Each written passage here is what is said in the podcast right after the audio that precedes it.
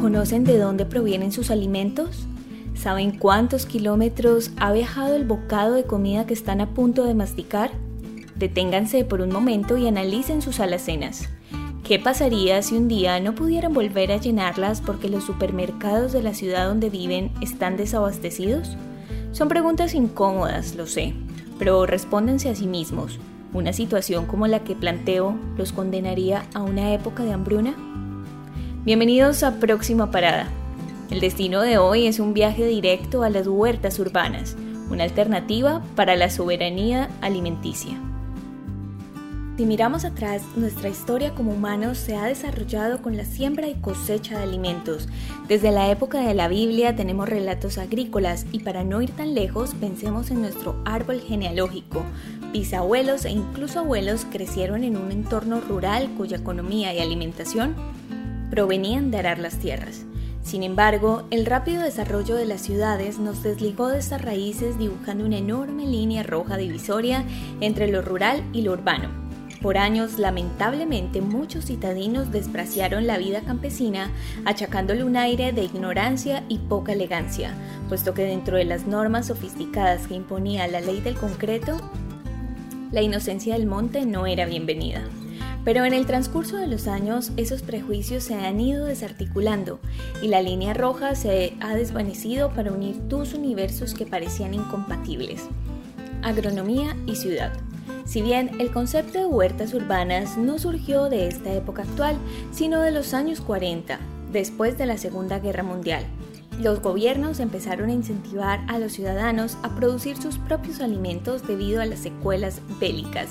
Hoy más que nunca la agronomía citadina tiene más auge y validez que siempre no solo por la pandemia que atravesamos y todos los retos futuros que se avecinan, sino porque finalmente estamos entendiendo la necesidad de cuidar el medio ambiente y recorrer nuevos caminos para mantener nuestra especie humana.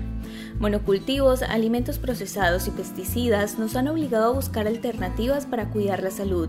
El sobrecosto de alimentos por transporte de un continente a otro e incluso de una ciudad a otro reta cada día a los hogares a organizar el presupuesto. Estos y otros factores nos llevan a profundas reflexiones como individuos y sociedad. Aunque hoy vivimos en espacios reducidos como apartamentos, eso no es problema para comenzar a producir nuestro alimento, para asumir un rol positivo dentro de la comunidad y empezar la revolución urbano-campesina. Deseo que el relato que van a escuchar ahora los inspire y tal vez se animen a dar el paso para comenzar a cultivar.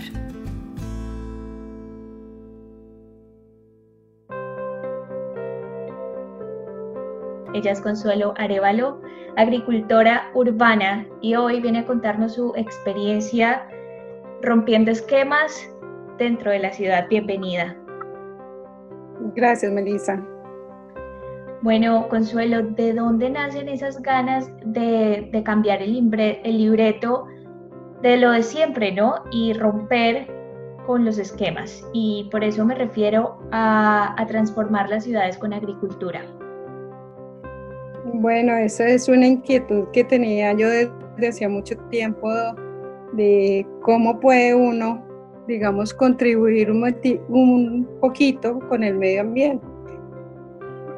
Casualmente un día me subí al techo de mi casa y, de esas cosas que tuve como un momento de, reflexión, no me pude bajar rápido y empecé a mirar todo mi, mi entorno y era muy gris, ¿no? y al fondo se veían unos árboles, entonces eran muy pocos árboles en la ciudad. Y pensé, ¿no será que uno puede hacer algo? Y mi techo era en, en, en, tejas de termit. Entonces ahí empezó como ese momento de reflexión, ¿no? ¿Qué podemos hacer? Y pues habían que hacer unos arreglos en el techo, entonces empiezo a pensar, bueno, si voy a hacer hasta aquí, porque no hago un poco más y empiezo a transformar eso que, a hacer ese sueño que es que se podría hacer si se planeara, ¿no? Pero para hacerlo hay que realmente pensarlo y empezar a comprometerse, ¿no? Totalmente. de de ahí entonces lo que hice fue empezar a investigar, empezar a, a preguntar eh, cómo se hacían los techos verdes, empecé a meterme por internet, eh, a consultar con mis hermanos que, que, tenían, digamos, algo de experiencia en, en cosas así como de agricultura, de ingeniería, y, y pues de ahí empecé ya a consultar a las instituciones, al jardín botánico, cómo se podían hacer las cosas, ¿no? Y va creciendo cada vez, eso es como una bola de, de nieve, cada vez va siendo más grande, se va enterando uno de más cosas, entonces el sueño inicial, eh, uno piensa que es un sueño muy grande y cuando se da cuenta es algo muy pequeño. Y todos los días entonces uno empieza hacerlo crecer, hacerlo crecer pero lo más importante fue hacerlo, porque puede uno quedarse soñando, pero, pero hay que hacerlo. Y un día lo hice. Tomé esa decisión. Entonces, digamos, cambiar un techo de una casa, una casa de 60 años, y cambiar el techo de tejas de Ternit por alguna terraza que funcione eh, entonces, bueno, lo lleva uno a primero hacer un, préstamo, ¿no? Para poderlo realizar. Y ya, bueno, ¿cómo lo vamos a hacer? Entonces ya me surgió la idea de una, de una, una casa ecológica, pero entonces, bueno, empieza uno a mirar, a mirar y es complicado, pero nos lanzamos al ruedo y lo fuimos haciendo. Hicimos una terraza muy impermeabilizada. Eh, y, eh, y, cada paso que uno da, digamos que hay frustraciones, ¿no? Pero esas frustraciones entonces son, son como alicientes para, para investigar y para continuar. Y entonces, bueno, que tengo que tener la terraza impermeabilizada, que pueden generar humedades, entonces cómo no genero humedades. Entonces hablé con una persona, con la otra, quien tiene experiencia, cada uno le dice uno y uno tiene que tomar la decisión. Eh, ya tenía la terraza, la alcaldía eh, me dice, usted no puede hacer un invernadero en su casa, entonces bueno, ¿cómo lo hago? Sin tener que interferir en el, en el, pues con los vecinos, ¿no? que no me vayan a, que se vayan a chocar. Y, y de ahí fue creciendo, fue creciendo la idea. Empecé a hacer, digamos, si yo quiero la huerta, necesito tener agua, entonces hacer el, el cultivo de agua, que es aprovechar todas las aguas lluvias. Eh, entonces cómo lo diseño. Y a toda esta, pues yo no soy, yo soy administradora de empresas, entonces no tengo así como conocimientos de ingeniería, de arquitectura, pero bueno, toca hablar con todo el mundo, ¿no? Y, y bueno, ya está impermeabilizado, ya tengo el agua, ahora pues me falta lo más importante, tener las plantas. No puedo tener un invernadero tenía un vecino que tenía una terraza cubierta muy linda, entonces yo quería hacer lo mismo y era muy costoso para mí. Entonces ahí es, digamos, eso son frustraciones, ¿no? No lo puedo tener, no lo puedo hacer hasta que llegó mi proyecto.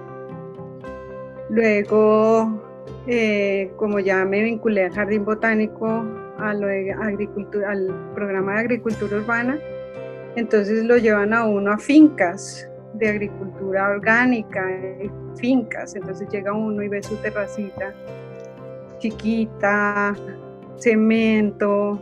Ahora otra cosa, yo quiero materias hermosas, vaya y pregunte cuánto vale, ah, no se puede. Entonces toca empezar a tomar determinaciones.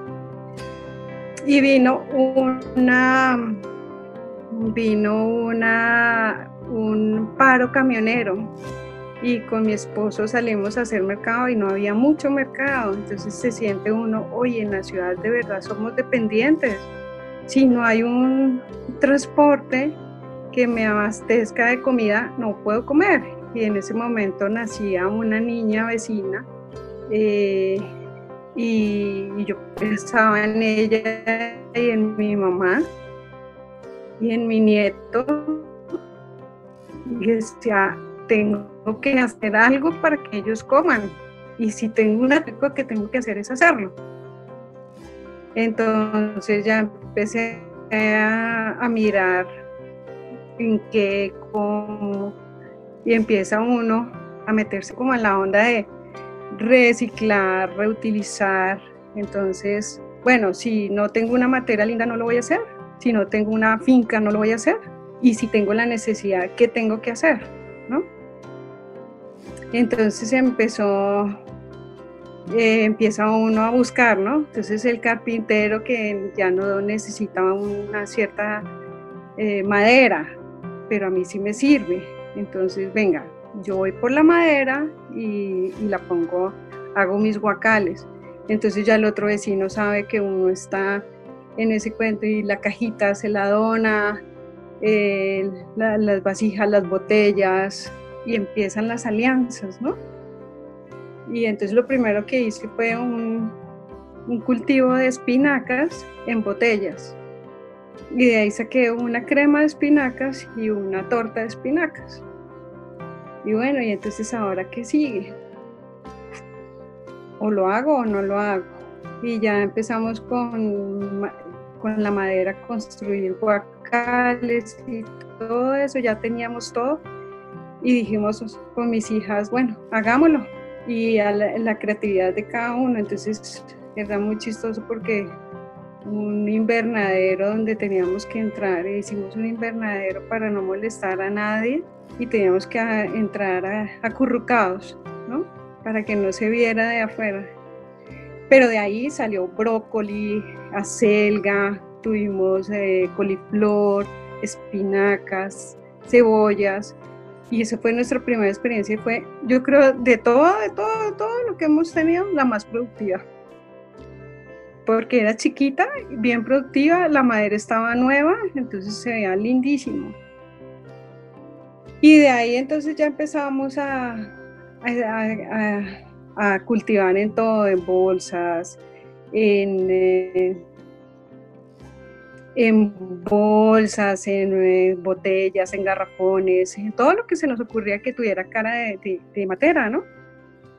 Y empezamos a, a, ver los inconvenientes de las plantas, que eran muy, digamos, eh, contenedores muy pequeños, eh, otros que eran demasiado grandes, que la raíz, empieza ya uno con toda la observación, ¿no? El, que los que las raíces son muy pequeñas y estoy desperdiciando un contenedor. En la otra que es muy grande y tiene un contenedor muy chiquito, eh, que me salió el hongo, que me salió que me salió una enfermedad, que todo lo que duré esperando para que saliera algo en un semillero y no salió nada. Entonces empiezan a preguntarse, bueno, yo no soy la primera, ¿no? Eh, y yo no tengo que empezar a aprender desde ceros ya todo el mundo lo ha hecho y hay mucha literatura. Y empieza uno a leer y claro, se da uno cuenta que hay mucho que aprender y que por eso son carreras, ¿no? Entonces, pero tampoco eso me va a impedir eh, hacer mis propios alimentos, ¿no? En la casa. Otra cosa que uno también pasa por ahí es, mm, produce de una sola cosa y cuando se le da entonces terminas hastiado de comer la misma cosa siempre, ¿no? Entonces, bueno, todas esas son cosas que empieza uno a aprender. La primera siembra, coge uno 50 semillas de algo y la siembra y después, ¿y qué pasó? Todo una, de una sola variedad. Entonces, bueno, eso es un aprendizaje completo. Yo ya llevo ocho años y todos los días uno aprende, todos los días, todos los días y seguimos aprendiendo. Y bueno, y de ahí creció, creció y éramos mis hijas, mi mamá, mi nieto y yo trabajando en la huerta. El ejemplo de Consuelo y su familia impactó tanto a la comunidad que se convirtió en vocera y líder de juntas ambientales. Bueno, digamos que eso fue también una necesidad, ¿no? Si a mí la primera advertencia que me hicieron fue, usted no puede molestar a los vecinos y no puede hacer, y yo sé que estoy haciendo algo bien, ¿cierto? Entonces yo no me puedo quedar como sola y callada y temerosa, entonces tengo que ir a, decir más bien que cómo puedo invitarlos, cómo puedo, cómo puedo hacer para que se unan a mí más bien, ¿no? Y no que, que yo sea la, como quien dice, la delincuente sino que sea una actividad que sea para todos, ¿no?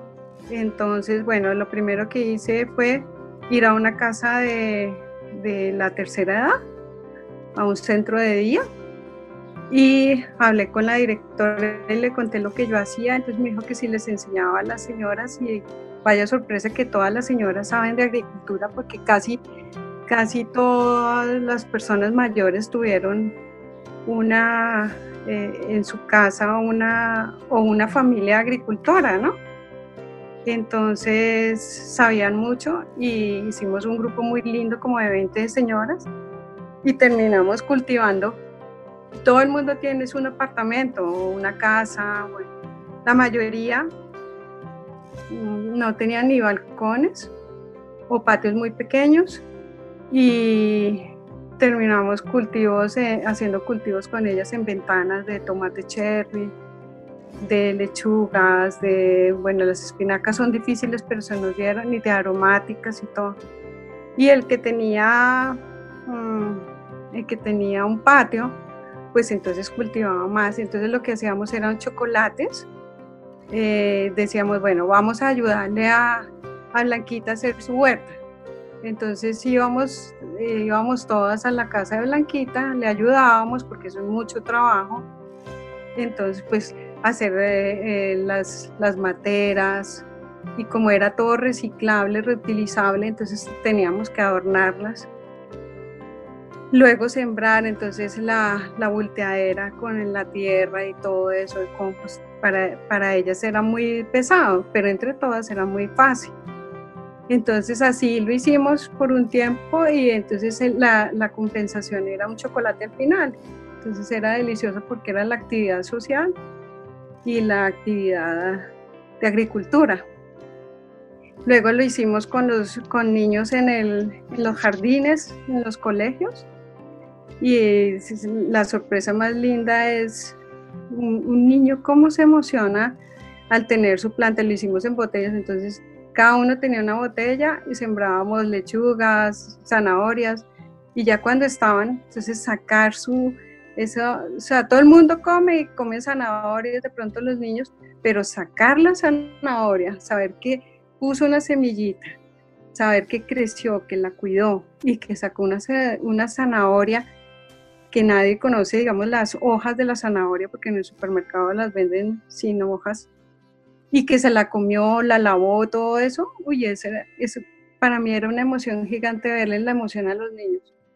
Entonces lo hicimos así por mucho tiempo. Y ya después, entonces dice uno, esto puede ser más grande, pero tiene que ser como más, un poquito como más de, eh, cogido a la norma. Y, yo siempre pensaba, esto tiene que ser como una política pública que, que, que vaya que sea como no, un hobby, sino que sea algo más, ¿no?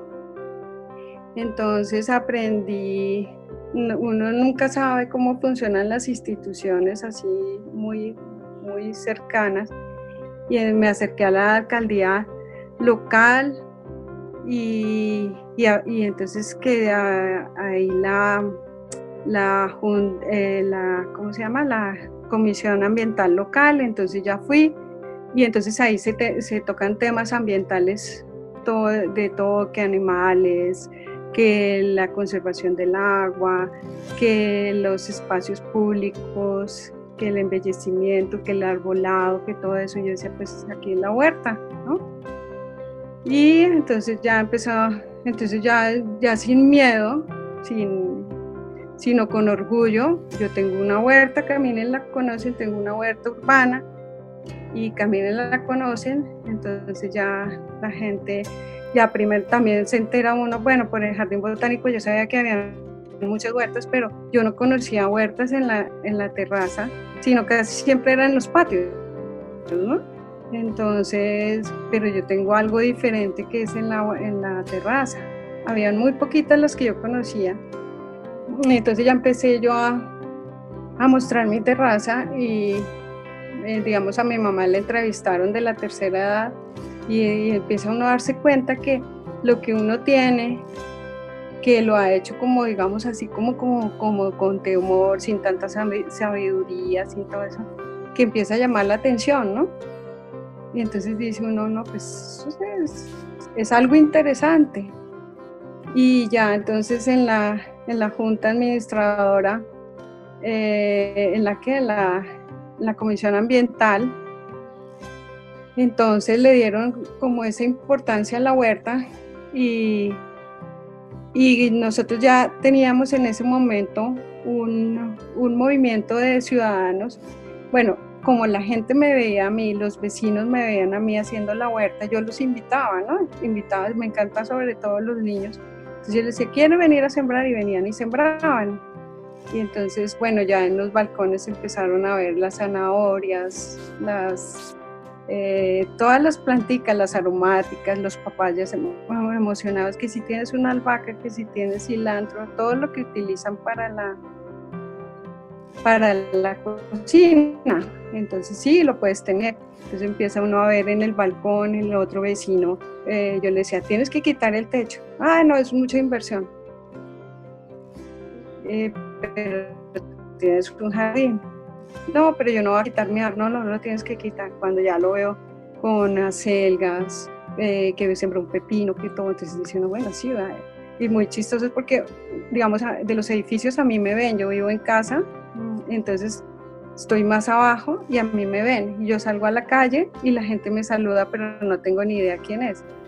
Sí, la mujer de las huertas, su ejemplo por el momento inspiró a nuevos vecinos y pronto formaron un nuevo movimiento de siembra en espacios públicos.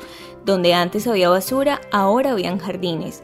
Pero esta iniciativa, que ya era grande, se convertiría en enorme. La Comisión Ambiental Local, al ver el impacto que generaba, le propuso una alianza con la Universidad Nacional de Colombia. Si lograba conseguir suficientes personas, podría dar inicio a una huerta aún mayor de todas las que ya había construido. Pronto lanzó una convocatoria a través de Facebook y WhatsApp. Los voluntarios dispuestos a participar sorprendieron a Consuelo. Oficialmente 40 personas se apuntaron al proyecto.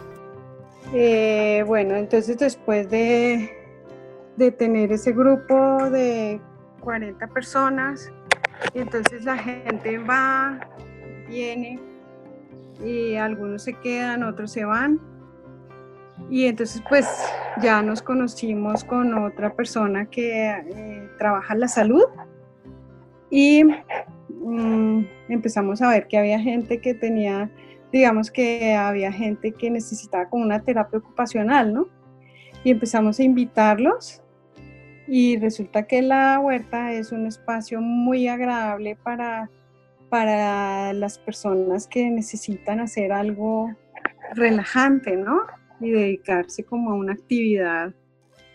Entonces empezamos a ampliar el terreno, ampliar el terreno, ya llegaron después 20 personas, luego llegaba un grupo eh, de mujeres que se dedican a, pues a trabajar por la mujer, entonces querían aprender de agricultura para enseñar, pues para aprender por ellas mismas y para enseñarles a otras mujeres. Eh, luego hicimos una convocatoria mm, así, eh, bueno, quien quiere cultivar y teníamos un terreno pero que no, era muy inseguro que nos lo dieran. Y entonces eh, preguntamos por el grupo en Facebook, ¿quién quiere hacer una huerta? Y una niña puso así como boom, ¿quién quiere hacer, tener un terreno en la Universidad Nacional? Llegaron como 50 personas y nosotros, ¿qué es esto?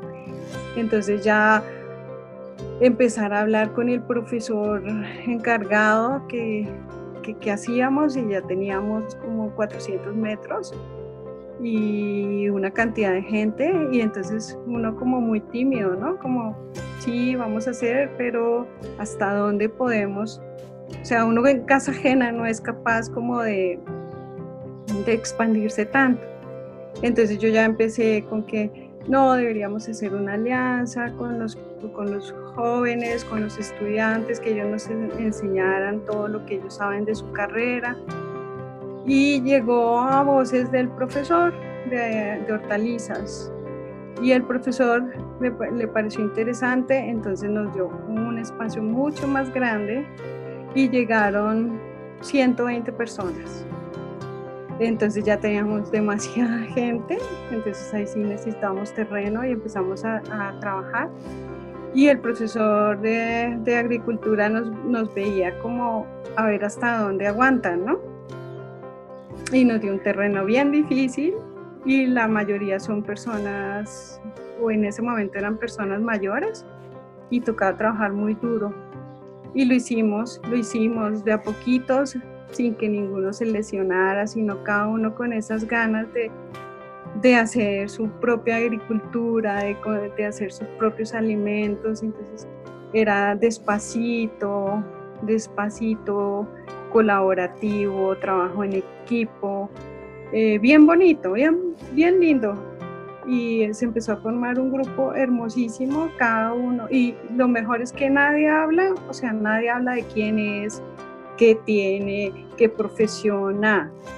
Todo el mundo va a hacer agricultura. Y, ya, digamos, el año pasado, en junio, en octubre, se unieron muchos jóvenes.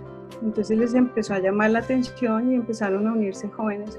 Entonces digamos que para las personas mayores pues fue más rico porque los jóvenes hacen el trabajo duro y los mayores hacen el trabajo más suave. Entonces, bueno, y ahí se creó ese grupo grande. Eh, hemos tenido cosechas de lechuga, brócoli, zucchini, coliflor, eh, papa, mm, bueno, toda la clase de, hojas, digamos, lechugas de muchísimas variedades rojas, eh, amarillas, eh, eh, verdes, verdes de todas las tonalidades. Em, con eso, ¿qué hacemos? Y pues nos lo distribuimos entre nosotros y en diciembre tuvimos una cosecha grande y salimos a vender. Y salimos a vender por las calles, salimos a hacer el trabajo que puede hacer un, un campesino en la ciudad y escoger una canasta, ir por la calle y ir mirando, eh, o sea, ir consiguiendo ese mercado. Eh, empezamos otra vez en febrero nuevamente ya emocionados porque teníamos a quién venderle, entonces ya no teníamos que comer solamente eso, sino que podíamos empezar a hacer trueques, ¿no? O a vender. Y nos cogió la pandemia y entonces ahora estamos con lo que sembramos sacándolo de a poquitos para entre todos los agricultores, pero ahí vamos, hemos crecido mucho y lo más interesante es que logramos eh, que, que el profesor se vinculara con nosotros, nos da clase todos los jueves, seguimos conectados por, por estos medios, nos da clase a todos, a toda la comunidad, a quien se quiera vincular. Y los alumnos de último semestre eh, hacen su práctica con nosotros. Entonces nosotros en la ahora con la pandemia, entonces también todos los que estaban en esa duda si hacían, cómo lo hacían, cómo, dónde lo hacían, que no tengo terreno, que en mi casa no se puede, que no sé qué, todo el mundo empezó a hacer huerta, de alguna manera. Entonces, que en botellas, que en el jardín, que en el patio de atrás, que está cubierto, que no está cubierto, pero todo el mundo se ingenió y entonces ahora ya los alumnos van y nos recorren las, las, las huertas y estamos creciendo, ahí vamos creciendo. Inspiradora, ¿verdad? La entrevista no podía cerrar sin consejos para ustedes oyentes, para los que sueñan con la revolución de las huertas citadinas. Estas son las ideas que Consuelo Arevalo les comparte. Lo primero es imaginarse una, una ensalada de todos los colores con un, con un crocante eh, bien hermosa. Es que, es que uno no se imagina lo que es comer ahora, después de tener uno su propia huerta. Eso es, digamos que el primer paso, como imaginarse uno que va a comer lo que yo cultiva. Y pues romper todos esos miedos.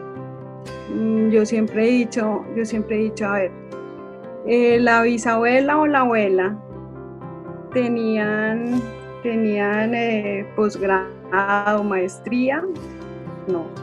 Tenían eh, sistema de salud controlado, no. Pero ¿qué hacían? Comían. Y eran familias muy grandes y la mayoría cultivaba, ¿no? Entonces es como devolverse a lo básico con que, con que vive la gente y empezar a pensar qué es lo, qué es lo básico que yo tengo. De pronto mi vivienda y mi comida es lo más, lo, lo, lo básico, básico. Y ya cuando yo digo que eso uno no lo puede, digamos, como dimensionar, sino hasta que empieza, ¿no? Entonces, coja una botella, una botella, para no frustrarse mucho, una de 3 litros, porque si es más pequeña tiene más frustración. Pártala, llénela de tierra de la que quiera, de tierra, de tierra pues que sea un poco productiva, que sea buena y póngale una semilla, empiece a cuidarla, no mucha agua, no, mucho, no, no muy seco, y empiece a observar cómo crece. Ya con eso, bueno, le pueden salir enfermedades o no, pero ya con eso, esa magia de lo que es la naturaleza, esa magia de lo que es ver crecer un ser, esa magia del verde, eso lo va, lo va enamorando a uno, lo va cautivando, ¿cierto? Y entonces siempre, eh, digamos, en la ciudad uno siempre se pone los límites, es, no tengo espacio, no tengo luz, no tengo... Con que tenga una ventana, empiece con, una, con, con algo. Lo más fácil es la lechuga o el raba. Eso es lo más fácil para no tener, digamos, como esa, esa incertidumbre que si me da o no me da, y con que tenga algo de luz, ahí puede empezar. Y empieza, hay gente que le encantan las maltas ornamentales, entonces empiecen a ensayar con aromáticas y vayan cambiando hortalizas. Cuando ya tengan la primera lechuga, se emociona, o bueno, lo que utilicen, uno, uno utiliza, uno va al supermercado y muchas veces compra eh, albahaca, en una materita y dice, ay, se me secó. Claro que se le secó porque se la comió toda y no le dejó una hoja para que hiciera la fotosíntesis, ¿no? Entonces, déjela. Y hay una forma muy fácil ahora de aprender. Mm, yo empecé también con, por YouTube. Eh, ahí le enseñan a uno, hay unos que le, enseñan mal, pero de todo eso mal uno aprende. Yo aprendí a hacer el compost con un mexicano que yo hoy digo, oiga, uno tiene que tener cojones para publicar, ¿no? Porque hay gente que publica todo y ese señor lo publicaba y no era bien hecho. Ahora uno dice, no estaba bien hecho. Entonces la primera vez que yo hice mi compost se me llenó en la casa de mosquitos y eso olía pero terrible. Y entonces fui a mi profesor de YouTube y él, y él lo hacía, pero además digamos que la agricultura es como, yo digo que es muy personal. Yo puedo hacer como una receta de cocina y no me resulta, ¿no? Yo tengo que hacerles con todo mi amor, con toda mi disposición. Es que es una energía, ¿no? Entonces, yo tengo un cuento que yo le, digo a toda la gente que me oye, eh, yo, yo ponía un florero y se me secaba ponía un florero con flores y se me secaba hasta el florero. Ahora en mi casa y yo no, ya no me preocupo por, por comprar semillas y por sacar plántulas, porque por todos lados van saliendo, hasta nos salió en el cemento, en, el, en un pedacito de cemento salió un tomate y nos dio tomates. Entonces dijimos, no, eso es pura energía, ¿no? Cuando uno la construye, ella se encarga de continuar. Entonces hay que ponerles ese, ese ánimo, esa disposición, esa humanidad y, se le da a uno, ¿no? Y, hay que experimentar, hay que observar, es, es que es naturaleza, entonces no está escrito. Lógicamente la, la ciencia, pues sí, que es lo que estamos aprendiendo ahorita en la universidad, eh, la ciencia pues ya sabe cómo se tratan las enfermedades, entonces uno no tiene que negarse, digamos, a aprender, ¿sí? Pero con solo la observación uno aprende. Entonces no es sino arriesgarse a empezar, a empezar con lo que quiera uno, con lo que le guste, con lo que le, le encante comer, porque uno muchas veces hace... Eh, siembra, ¿no? Que porque me dijeron que era rico el rábano, que se producía rápido el rábano, y ya está el rábano, es que a mí no me gusta. Entonces hay que ser, digamos, como coherente entre lo que yo quiero y lo que, lo que me gusta y lo que puede ser, ¿no? Entonces sí, para empezar, las ganas, la luz, lógicamente tierra y una semilla. Estoy segura que ya tienen en su corazón la semilla de las huertas germinando. Así me pasó a mí. En esta búsqueda por descubrir más sobre el tema, me encontré con Julián David Salazar, un arquitecto de la Universidad Nacional de la sede ubicada en Medellín. Él tiene un proyecto con visión futurista para facilitar los deseos de empezar la siembra personal y colectiva Amablemente decidió compartir con nosotros su historia de las huertas urbanas desde su perspectiva como ciudadano y profesional en una de las ciudades principales de Colombia. Y eh, lo que pasa en Medellín, no sé si tú conoces Medellín, Medellín tiene un, tiene un desarrollo eh, de infraestructura muy grande. O sea, el desarrollo en vivienda, el desarrollo inmobiliario de vivienda es muy grande y generalmente los edificios que están haciendo los rematan todos de la misma manera. O sea, el remate es como que los terminan arriba igual. Tú miras la ciudad y es como si le hubieran pegado un machetazo así, porque todo se había dicho. O sea, no hay, no, el arquitecto o los proyectos inmobiliarios de ahora no tienen ese sentido de que se tiene que rematar arriba con algo, pues que la, la parte superior de los edificios eh, tiene mucho valor. Y lo dice, por ejemplo, la arquitectura moderna. En los puntos de la arquitectura moderna se habla de, la planta libre, de la fachada corrida, de la estructura sobre pilotes y, hay un punto muy importante que es la quinta fachada y son las cubiertas verdes. Eh, y es un tema que hemos querido explorar mucho eh, de cómo los edificios desaprovechan en un 100% esos espacios. ¿sí?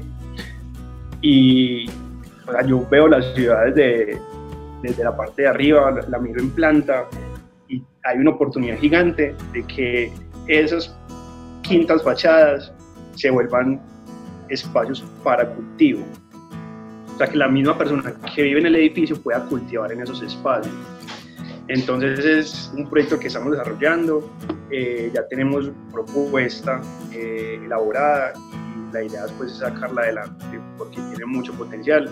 Además con el tema que se ha visto ahora de que la gente no puede salir, que la gente tiene que estar en la casa, que se está convirtiendo la dinámica de la dinámica laboral y, y de vivir en que tú en el mismo espacio tienes que tener todo, tienes que tener tu trabajo, tienes que tener donde dormir, tienes que tener tu comida y el tema de la seguridad alimentaria es otro, eh, donde la, en un futuro no, no va a haber posibilidad de uno conseguir alimentos fácilmente.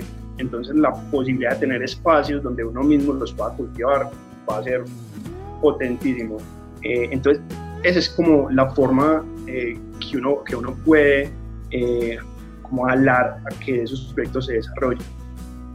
Lo otro es decirle al sector inmobiliario o al constructor, venga, cuando plantee sus edificios, plantearlos con que cada apartamento tenga un metro cuadrado de huerta. O sea, eso es un valor agregado muy grande. O sea, si, a mí me, me, van a vender un apartamento y me dicen, bueno, su apartamento tiene 50 metros cuadrados, eh, tiene parqueadero, cuarto útil y un metro cuadrado de huerta. O sea, entonces te va a generar un valor agregado a eso. Y tienes el espacio, o sea, tienes el, el, lugar para hacerlo. Eh, la gente estoy seguro que va a querer eso.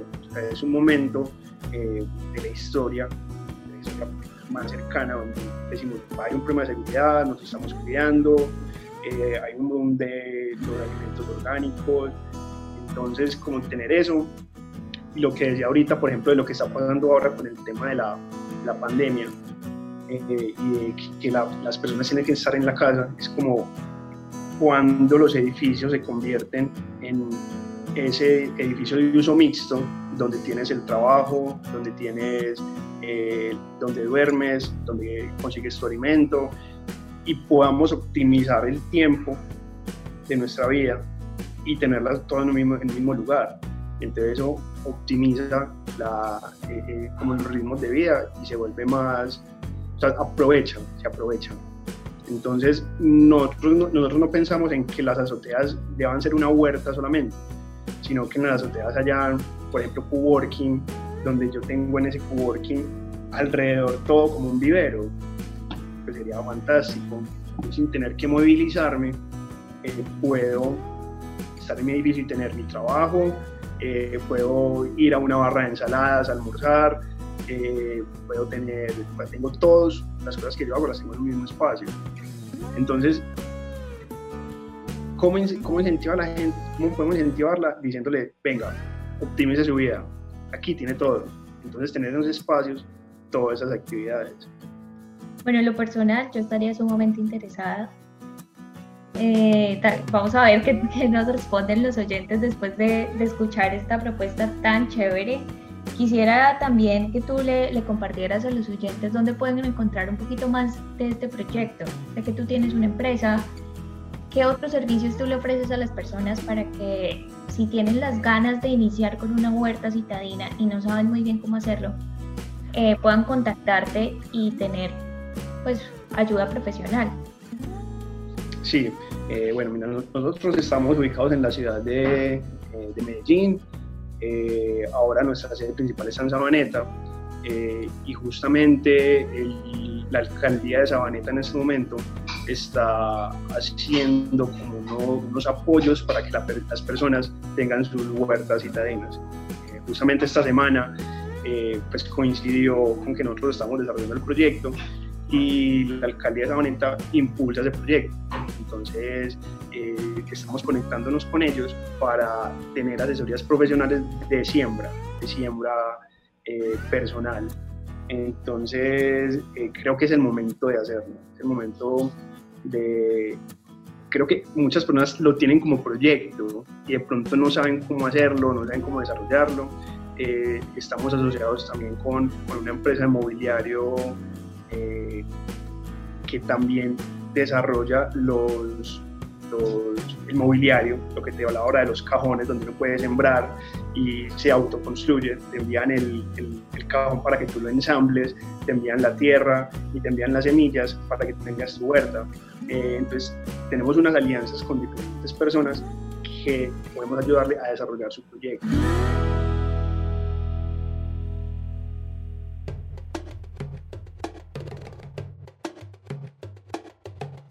Amigos y amigas, gracias una vez más por acompañarme en esta parada.